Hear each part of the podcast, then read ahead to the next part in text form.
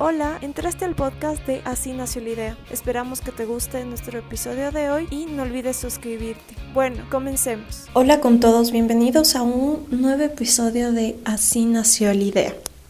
Mi invitada de hoy se llama Nicole Vallas. Yo le digo Nikki. Ella es mi compañera de trabajo y es una persona súper creativa. Bueno, Nikki, cuéntanos más de ti.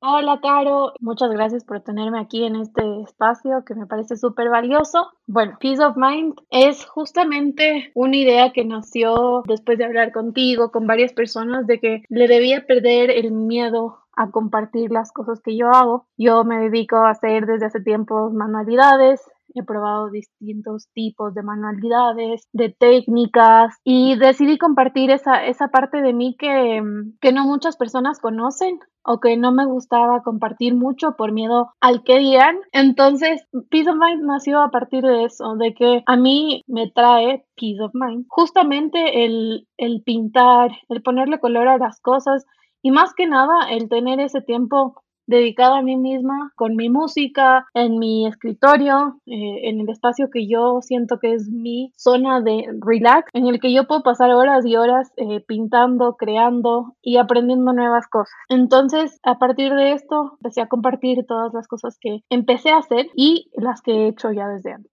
¿Cómo es la etapa de tu vida en la que tú comienzas a experimentar con acuarela, con todos estos materiales? Mi mamá es diseñadora gráfica, yo creo que desde eso, eso tiene mucho que ver con mis gustos por el pintar, el arte, las manualidades. Eh, yo le acompañaba a ella a la universidad, sus primeros años de universidad, mientras yo crecía y mientras mi papá también estudiaba en ese entonces. Entonces yo le acompañaba a mi mamá a sus clases. No tengo el recuerdo eh, fijo, pero ella siempre me, me, cuenta que ella me sentaba al lado de ella, y yo no molestaba, sino que me dedicaba a pintar mientras ella también estaba en sus clases de cualquiera de las materias que estudiaba. Desde ahí creo que nació mi, mi gusto por el color, siempre he tenido una fascinación por todas las cosas de papelería, por cada cosa que me ayude a pintar, sea tinta china, sean tintas de colores, sean lápices de colores, sean marcadores. Y bueno, ya cuando fui más, eh, fui creciendo, fui aprendiendo otras técnicas. En el colegio me dediqué a hacer óleo, pero no me gustó tanto y la verdad es que para alguien que es súper aficionado, hay veces que te toca considerar el tema de precios y obviamente el óleo manejas materiales súper fuertes, entonces obviamente no es que puedo pintar aquí en mi cuarto. Y después comencé con algo que me pareció una bonita técnica y creo que una de las técnicas más puras, por así decir, que es la acuarela. La acuarela nunca sabes el resultado que vas a tener y es parte de la emoción eso de decir, bueno, sentir el proceso mientras tú estás pintando y ver cuál es el toque final ya cuando se seca la, pieza. Y ya después de eso, em, esta cuarentena decidí lanzarme a la ilustración digital a ver cómo me iba y me está encantando, la verdad es que he logrado bastantes cosas que yo tal vez no era tan buena dibujando antes y ahorita como he tenido mucho más tiempo para ejercitarme, creo que me ayudó bastante y me está ayudando bastante en todas las técnicas que estoy haciendo. Y la última es justamente eh, la cerámica. Entonces estoy aprendiendo a pintar en cerámica, cerámica ya seca y también todo el proceso que mi mamá también hace, que es justamente eh, la cerámica cruda. La acuarela es un tema súper interesante, es una técnica que es muy linda de trabajarla, pero como te dices, hay que tenerle mucha paciencia, práctica y también saber cómo manejar el material, porque en un momento se puede dañar todo o puede tener un resultado hermoso. Entonces todo es prueba y error hasta tener lo que uno quiere y que esa pieza quede perfecta.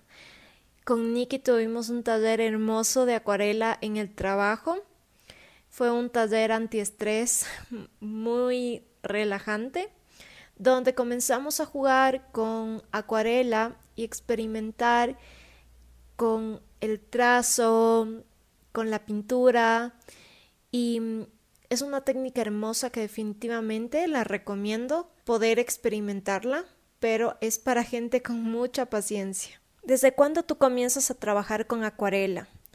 Y ¿Qué cosas también has hecho en acuarela? Cuéntanos un poquito más. Claro, es, sí me acuerdo de eso. Es justamente nació la idea porque em, mi tía me dijo, oye, ya tu primo va a nacer y necesito ver con qué le decoramos el cuarto. Entonces, siempre mi familia ha sido súper así de, de comunidad, entonces ver con qué le hacemos, ver con esto. Entonces, yo dije, bueno, o sea, veamos ideas. Eh, obviamente Pinterest es un banco de ideas eh, impresionante que hay que saberlo manejar, obviamente. Pero eh, justo fuimos viendo varias imágenes y cosas y, y bueno, vimos unas ilustraciones de, de, animales, ilustraciones infantiles de animales de la selva. Y dije, bueno, me dijo, bueno, intenta primero a ver si te sale. Entonces, en ese entonces yo no había hecho acuarela en mi vida. Eh, las máximas acuarelas que conocía eran las Pelican, las típicas de, de colegio que te enseñan alguna vez a hacer en arte. Y eh, después de eso mm, fui acá a una tienda que es súper conocida en, en, en, el ámbito de, de todo lo que es arte. Y dije, bueno, deme una paleta básica que tenga los colores básicos y me voy a lanzar. Entonces, obviamente en esa época no era ni buena en la pintura, eh, de la acuarela, en la técnica, porque no sabía, y tampoco era buena para el dibujo. A mí el dibujo siempre me ha costado un poco más que el tema em, de color, de darle color y de pintar. Entonces sí, sí, me, sí se me dificultaba un poco, pero en cambio, eh, esta fue mi primera colección, por así decir, que todavía mi primo la tiene colgada en su cuarto, eh, saqué como unas 12 acuarelas de diferentes animales, obviamente parecidas a la obra original, porque obviamente no, no tenía de otra. Y em, los colores salieron totalmente distintos. Salieron mucho más, o sea, de alguna manera logré con las acuarelas y el color como lo manejé, hacerlos mucho más míos. Entonces, si es que yo pongo igual al lado de, de la referencia que tomamos, que igual son ilustraciones que son bastante famosas en el, en el, en el tema de decoración para niños, sí, sí siento que tienen un toque mío. Y la verdad es que a partir de eso dije, bueno, perdamos el miedo. Y con eso fui ejercitando. Y es más, eh, me resulta más fácil ahora ya dibujar directamente con la acuarela que empezar a hacer todo el proceso con lápiz y que, y que se te quede toda la cartulina manchada y demás. Pero, por ejemplo, yo ya me conozco y yo ya sé que si es que no es en cartulina de gramaje de 300, no uso porque con tanto que le doy las vueltas, no me resisten las cartulinas o empiezan a, como pelarse. Entonces, ya, y a botar pelusa, entonces no, no quedan tan bonitas. Entonces, por ejemplo, yo ya me fui conociendo más en esto y ya sé qué tipo de acuarelas necesito, qué, empecé a armar mi colección de Winsor Newton, tengo bastantes paletas de ellos y más que nada he tenido esa flexibilidad de poder ir armando con los colores que más me gustan, con los colores que más uso. Y ahora ya es como algo parte de mi vida la acuarela. Tengo bocetos, tengo otras cosas que también voy viendo en internet, cómo se dibujan, y esto me ha ayudado mucho a irle perdiendo el miedo y más que nada a ese, a ese control de que todo debe estar perfecto, de que todo debe estar lindo. Entonces, eh, también me ha ayudado para aceptar que no todo debe estar perfecto y nítido todo el tiempo. Una vez leí en, en el blog de una ilustradora que todos comenzamos copiando eh, ciertas características del trabajo de otros ilustradores. ¿Por qué? Porque así con la réplica comenzamos a perfeccionar la técnica y también nos damos cuenta de cuál es nuestro estilo gráfico, de cuál es la línea que queremos manejar, de cómo queremos que se vea nuestras pinturas, nuestras obras. Cuéntanos, Nikki, ¿qué es lo que más te gusta a ti de crear? Para mí, es, te doy totalmente la razón porque primero yo, eh, yo no estudié, yo no estudié diseño. Yo estudié economía, después de eso, porque no sabía qué estudiar, entré a administración, después estudié economía y cogí como clases optativas en mi universidad, podía coger optativas, y cogí, em, cogí diseño, em, fundamentos básicos del diseño. Entonces, como tú dices, yo fui aprendiendo de estas cosas básicas, de referencias que se tienen, de diferentes estilos y no me identificaba con ninguno. Más cuando ya empecé a hacer acuarela, lo que me gusta más de crear es coger el pincel, eh, dependiendo el, tipo de punta que tengan, coger el pincel y dibujar flores. Entonces, para mí, todo proceso de creación, ya sea de una pintura, de, de lo que sea, siempre empieza por probar los pinceles y las puntas, lo que pueden hacer haciendo flores. Entonces, creo que mi estilo así más fuerte es crear flores,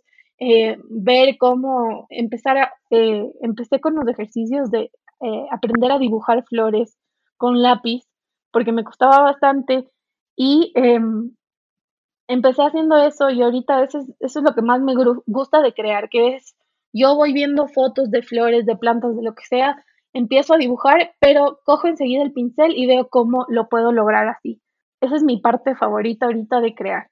Lo más interesante aquí es que Nikki no tiene ningún background de diseño en sí, no sigue una profesión relacionada al arte ni al diseño. Pero es verdad, cuando uno comienza a experimentar desde temprana edad con ciertos materiales y le va cogiendo el gusto, todo es cuestión de práctica, se va uno desarrollando en esa técnica y lo puedes puede ser un pasatiempo tuyo, pero uno tiene que ir todo el tiempo perfeccionándolo.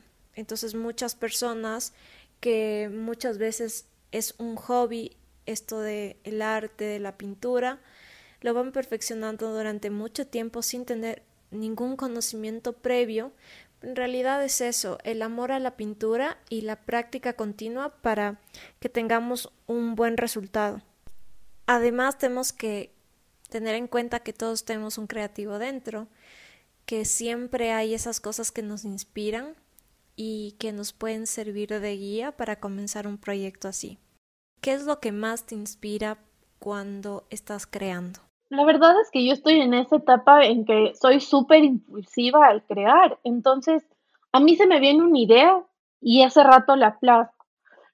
Em, yo sí sufro todavía bastante del bloqueo creativo porque digo, no, tal vez no me va a salir, tal vez no, o sea, estoy en, el proceso de aprender a perder el miedo de, de crear por crear. Entonces, para mí antes pintar era como una terapia en la que yo tenía un mal día, estaba pasando por un mal momento y me sentaba a pintar y sentía que todo lo sacaba. Pero em, yo creo que es súper importante el, el, tema de, de tú encontrar qué te motiva a crear. Yo, por ejemplo, les admiro a los diseñadores porque obviamente están en un en una creatividad constante. Obviamente, eh, muchas de las cosas que he leído y, de, las cosas que, he aprendido es que la creatividad es un músculo. Entonces, tú ese músculo lo que tienes que hacer es ejercitarlo para que después eh, tenga más fuerza, funcione cada vez eh, mejor y más que nada tenga cierta facilidad en hacer las cosas, como cuando hacemos ejercicio. Entonces, yo creo que ahorita lo que me impulsa a crear es esas ideas que me vienen, que yo creo que son bastante valiosas. Y, em, y a partir de eso, ver qué cosas nacen. Porque me viene ese impulso creativo, por así decirlo, y yo me puedo quedar sentada horas haciendo y plasmándolo hasta terminarlo. O puedo decir, no, esto no me va a servir, pero lo retomo en dos semanas, en dos meses y lo continúo haciendo y lo termino. Entonces, creo que eso es ahorita lo que, lo que me, me impulsa, lo que me inspira a crear. La creatividad definitivamente es un músculo que se va trabajando siempre, como tú dices. Es algo que constantemente se tiene que trabajar. Yo soy diseñadora gráfica y trabajo todo el tiempo en eso. Entonces es algo que nos hemos acostumbrado los creativos a estar todo el tiempo generando ideas todo el tiempo pensando cosas nuevas y muchas veces llega un punto en el que uno colapsa y se le acabaron las ideas. Y ahí es cuando uno tiene que regresar al inicio y comenzar a buscar inspiración para poder otra vez obtener ideas nuevas, frescas y mejores para tener un trabajo que sea distinto siempre. Creo que muchas veces no suena tan fácil porque la gente que no está en, en nuestro entorno se le hace demasiado complicado ver cómo nosotros sacamos ideas a diario, pero es algo que se va trabajando día a día y seguro que cualquier persona lo puede hacer si tiene la práctica suficiente. Nikki, cuéntanos cuál es el futuro de Peace of Mind. Yo creo que el futuro de Peace of Mind va a ir de la mano con lo que yo evolucione como pseudo ilustradora, pseudo artista. Eh, la verdad es que no me gusta llamarme completamente una ilustradora porque tampoco es que tengo todos los conocimientos, pero yo creo que Peace of Mind es eso, o sea, es, eh, tiene su fundamento en, en ir acompañando esta evolución de las cosas que yo plasmo con color, sea la técnica que sea, pero que me van llenando a mí y que yo quisiera compartir. Eh, por ejemplo, ahorita que empecé a compartir, tengo, o sea, por ejemplo, varias amigas, varias personas que han seguido mi, mi cuenta que, que, me han dicho, oye, me gusta tu trabajo, como que, oye, yo quiero que me, que me vendas una vajilla así pintada por ti. Y yo digo como que, wow, esto no estaba en los planes. Pero, o sea, me siento súper honrada de recibir un buen feedback. O sea, yo creo que eh, siempre, por ejemplo, en la oficina, nos mostrábamos qué trabajos habíamos hecho o qué íbamos a intentar hacer el fin de semana o qué habíamos intentado. Y ahorita más aún es únicamente mandar una foto y decir, mira lo que estoy haciendo por WhatsApp.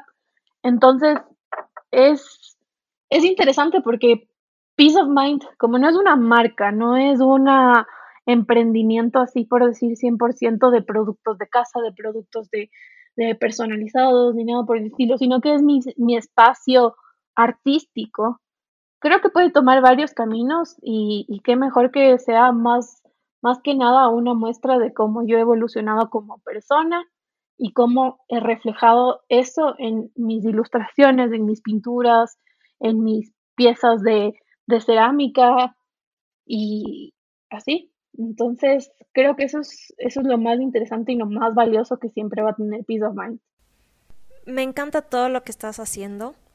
Y la verdad es que el tema de la ilustración digital es un tema increíble, es una técnica muy linda porque puede ser plasmado en muchas cosas. Se puede convertir en un objeto como un estuche de celular, se puede convertir una pieza textil como un estampado, se puede convertir en una taza, se puede convertir en la portada de un libro, una postcard se puede convertir en tantas cosas, hay tantas posibilidades que te da, que eso es lo más chévere de todo esto, que tienes todas estas posibilidades de crear lo que tú quieras a partir de una ilustración digital.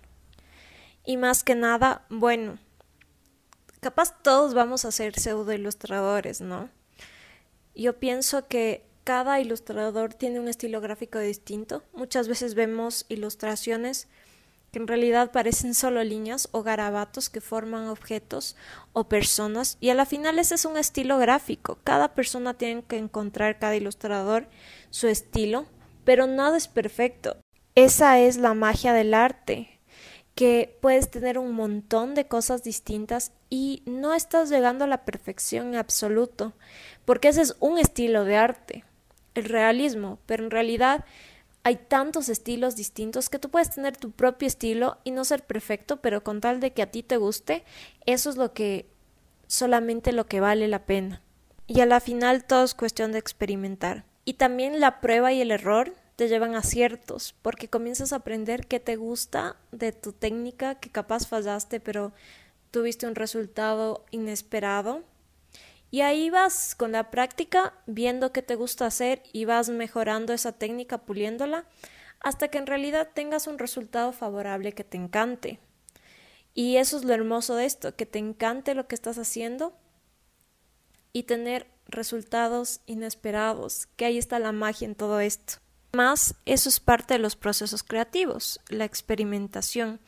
Y la cuestión es que tú te sientas cómoda con lo que estés haciendo, salir de tu zona de confort y comenzar a experimentar todo este tipo de cosas y que te guste a ti, que salgas de tu zona de confort y que te guste a ti lo que estás haciendo. Cuéntanos cuál es la red social en la que te estás moviendo ahorita. Yo creo que la red social en la que siempre mm, me movería y no la cambiaría es Instagram. Instagram se ha vuelto un espacio en el que muchos, muchos artistas tienen su espacio, su manera de darse a conocer, tienen su, su comunidad ya formada, van formando una comunidad desde cero, porque la comunidad de, por ejemplo, de una persona que es famosa eh, y que se dedica a otro campo, es porque es, o sea, se hizo famosa por A, B o C razón, pero no necesariamente es porque la gente le guste su trabajo o lo pueda ver plasmado, sino que únicamente conoce quién es esta persona y eh, la sigue por su, ya sea en cambio por su trayectoria o por el día a día o las noticias en las que sale. Pero me parece súper interesante y único en el tema de los artistas, de ilustradores, que van formando una comunidad porque a la gente les gusta su estilo, les gusta, como me decías el otro día, les gusta lo que tú haces, cómo tú lo plasmas y tu manera de ver las cosas, de dibujarlas, de darles forma. Entonces creo que eso es algo súper único porque ahorita tú te puedes encontrar con un sinnúmero de artistas que tienen un estilo completamente diferente y pueden servir de inspiración para ti de cierta forma, ya sea solo por una paleta de color, tal vez sea solo por un tipo de ilustración que hizo y que tú quisieras intentar para ver si es que te funciona o no, o simplemente porque tiene un feed increíble y muestra ahí todo su trabajo. Em, creo que eso es, eso es lo más valioso. Entonces, yo creo que Instagram eh, te abre las puertas un montón. Ahorita también con, con el tema que lanzó Reels para las personas que son creadoras de contenido en este tipo de, de formatos, tal vez sí les va a funcionar mejor. He visto que muchas otras personas también se mueven mostrando sus procesos en TikTok, en Facebook, pero yo creo que Instagram se acomoda para mí, para lo que quiero mostrar y a quién quiero llegar. Instagram es buenazo para hablar de todo este tipo de cosas y para mostrar también nuestro trabajo. Es súper chistoso porque con Nikki siempre hablamos de este tipo de cosas, siempre estamos buscando inspiración, compartiendo los proyectos, eh, mostrando lo que hacemos la una con la otra, diciéndonos dónde comprar materiales, consejos para mejorar las técnicas. Eso es lo más increíble de todo. Lo más genial de esta red social es que te conecta con artistas. Puedes colgar tu pieza y ya comienzas a ser parte de una comunidad.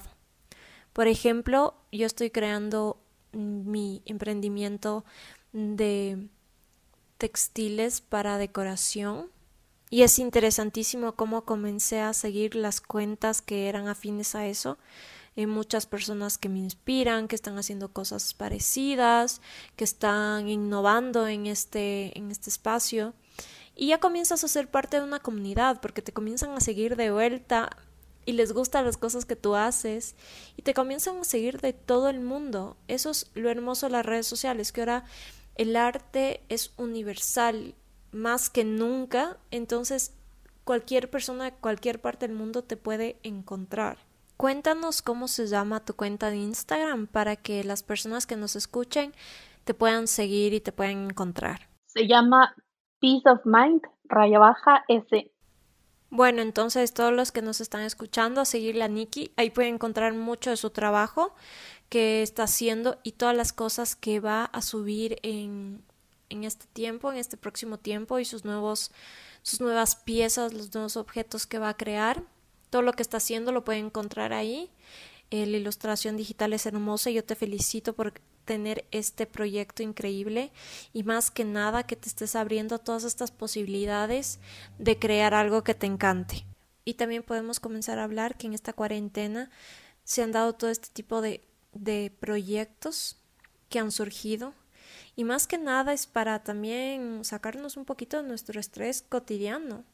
Es hermoso comenzar a experimentar con todo este tipo de cosas, con la pintura, escultura, cualquier tipo de arte es fundamental, es una terapia. Exactamente, y más que nada yo creo que lo más importante es que todos en este tiempo de crisis, por así decir, em, lo vivimos de diferentes maneras. Y para mí es es bueno, o sea, si es que yo no muestro lo que hago, nadie nunca lo va a conocer y tampoco es para que se quede guardado en mi cuarto, en una carpeta, guardado en la compu, en una carpeta. Entonces, yo creo que este proceso de ir encontrando un hobby, ir encontrando una manera de también tú eh, botar todo y, de desahogarte de todo lo que te pasa en el día a día, tal vez es esto, es encontrar algo que, que a ti te, te desestrese, no necesariamente es la pintura, no es necesariamente son artes plásticas, sino que puede ser la poesía, puede ser la música. Hay un sinnúmero de cosas en las que nosotros podemos aprender eh, y aprender a también a perder el miedo. Yo creo que eso también es súper importante y más que nada que nos ayuda en el día a día también a perder el miedo de decir lo que pensamos, lo que sentimos y más que nada eh, no guardarnos todo. Y eso es lo más hermoso de todo esto, que el arte es eso. Le puede gustar a una persona como a miles y todo el mundo tiene un criterio distinto del arte y se lo puede ver de, muchas maneras. Y eso es lo perfecto, porque no tienes como que alguien a quien agradar. Y yo que soy diseñadora tengo todo el tiempo que hacer algo para alguien específico. Entonces no es como que te puedes salir totalmente de la raya por eso es que el arte es hermoso, porque puedes comenzar, puedes comenzar haciendo lo que tú quieras y no importa si le gusta una persona, si una persona te da like o miles, la cuestión es que te guste a ti. Y también ahí comienzas a crear una comunidad de personas que en realidad les importa lo que estás haciendo, porque te siguen porque les encanta lo que haces y no porque sea totalmente comercial. Entonces, vas creando una comunidad muy, muy tuya. Además que en cada pedacito de arte que crees, estás dejando un pedacito de ti. Más que nada, a ti te tiene que gustar y perder el miedo a que dirán lanzarte con todo y el que le guste bien y el que no también. Y bueno, así también comienzan las pequeñas marcas y comienzan a hacerse grandes. Por ejemplo, las marcas de decoración. Yo sigo un montón de marcas de decoración que son emprendimientos y que bueno, ahora tienen sus seguidores y es hermoso. Hay una marca que ya es más grande que es de Drew Barrymore. Por ejemplo, ella comenzó a hacer una marca de decoración. O sea, obviamente tiene un, todo un equipo detrás para poder hacer esto, pero yo pienso que nació de un pasatiempo de ella y que por eso lo hace, porque no haces algo que no te gusta, sino haces algo que te encanta. Entonces ella tiene una marca súper original que se llama Flowers by Drew y es increíble, tiene un montón de cosas hermosas, todo es tan colorido, todas las cosas son para casa y en cada pieza de decoración y nada, le pone todo el, el amor del mundo y son hermosas las cosas que hace. Todo está lleno de vida, todo está lleno de color. Son piezas únicas y es parte de ella y eso hay que encontrar algo que sea parte de ti, que lo quieras compartir. Y de ahí, como decía, tu comunidad va a comenzar a crecer y van a ser fieles a ti. Y eso es lo que importa, tener una comunidad de gente que le encante lo que haces y que apoye totalmente todas las cosas que saques y tus proyectos, productos, diseños, pinturas, todo eso, entonces esa comunidad se vuelve muy importante. Exactamente, totalmente. Y más que nada, de siempre poder saber em, contar con personas que, que sí, que crean que lo que tú haces por poco y es un Picasso en sus ojos, pero sí que te sigan animando y que te ayuden y que te ayuden a elegir. O sea, muchas veces yo también digo como que no voy a preguntar a alguien más por si acaso, a ver si es que voy por buen camino o no. Entonces, eso, eso me ha pasado muchas veces y yo no tengo miedo porque yo creo que muchas veces eh, parte de compartir el proceso con alguien, eh, ya sea únicamente a ver si es que va bien, si te gusta el color, si no, eh, es importante, o sea, es importante que también tú puedas interactuar con alguien, sea de tu círculo cercano, que, que te diga, o sea, sigue, vas por buen camino, me encanta, o ya no hagas nada más, déjalo ahí porque ahí está perfecto.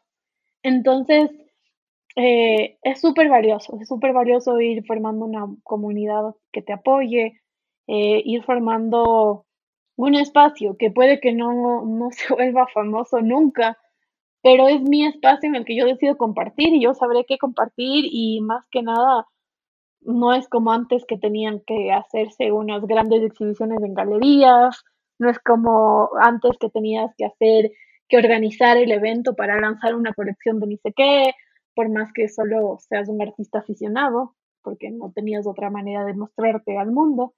Pero yo creo que eso es la ventaja de estar en una era totalmente digital y más que nada de tan digital que se volvió estos últimos meses.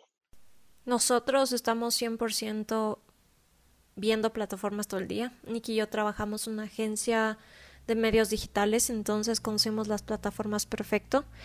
Pero lo más interesante de que el arte se haya globalizado es que es una galería virtual permanente y que siempre se quedan las cosas ahí.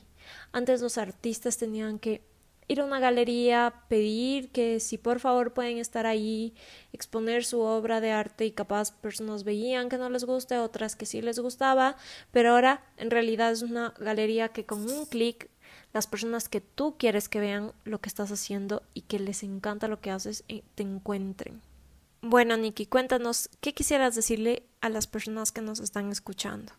Yo creo que lo más importante es divertirse, divertirse en el proceso. Em, creo que una ventaja de las personas que no somos, em, no tenemos esto como trabajo en el día a día, es lo que tú decías, que es tú creas tu espacio, tú vas a tu ritmo y más que nada lo haces en el tiempo que tú creas que es necesario. No perder el miedo es perder el tiempo. Entonces, yo creo que hay que perder el miedo hay que echarle ganas y como les dije antes, eh, puede que tus, tus dibujos, tus ilustraciones, sea lo que sea que hagas, siempre le van a gustar a alguien, esté al lado tuyo, esté en alguna otra parte del mundo.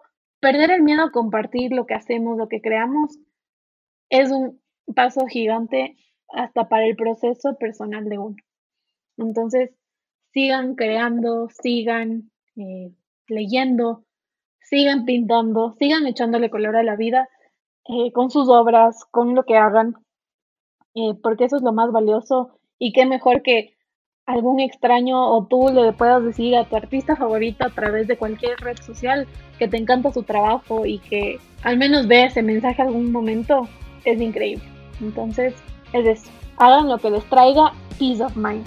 Gracias a todos por escuchar este capítulo de Así nació la idea. Los esperamos la siguiente semana con nuevas sorpresas y nuevos invitados.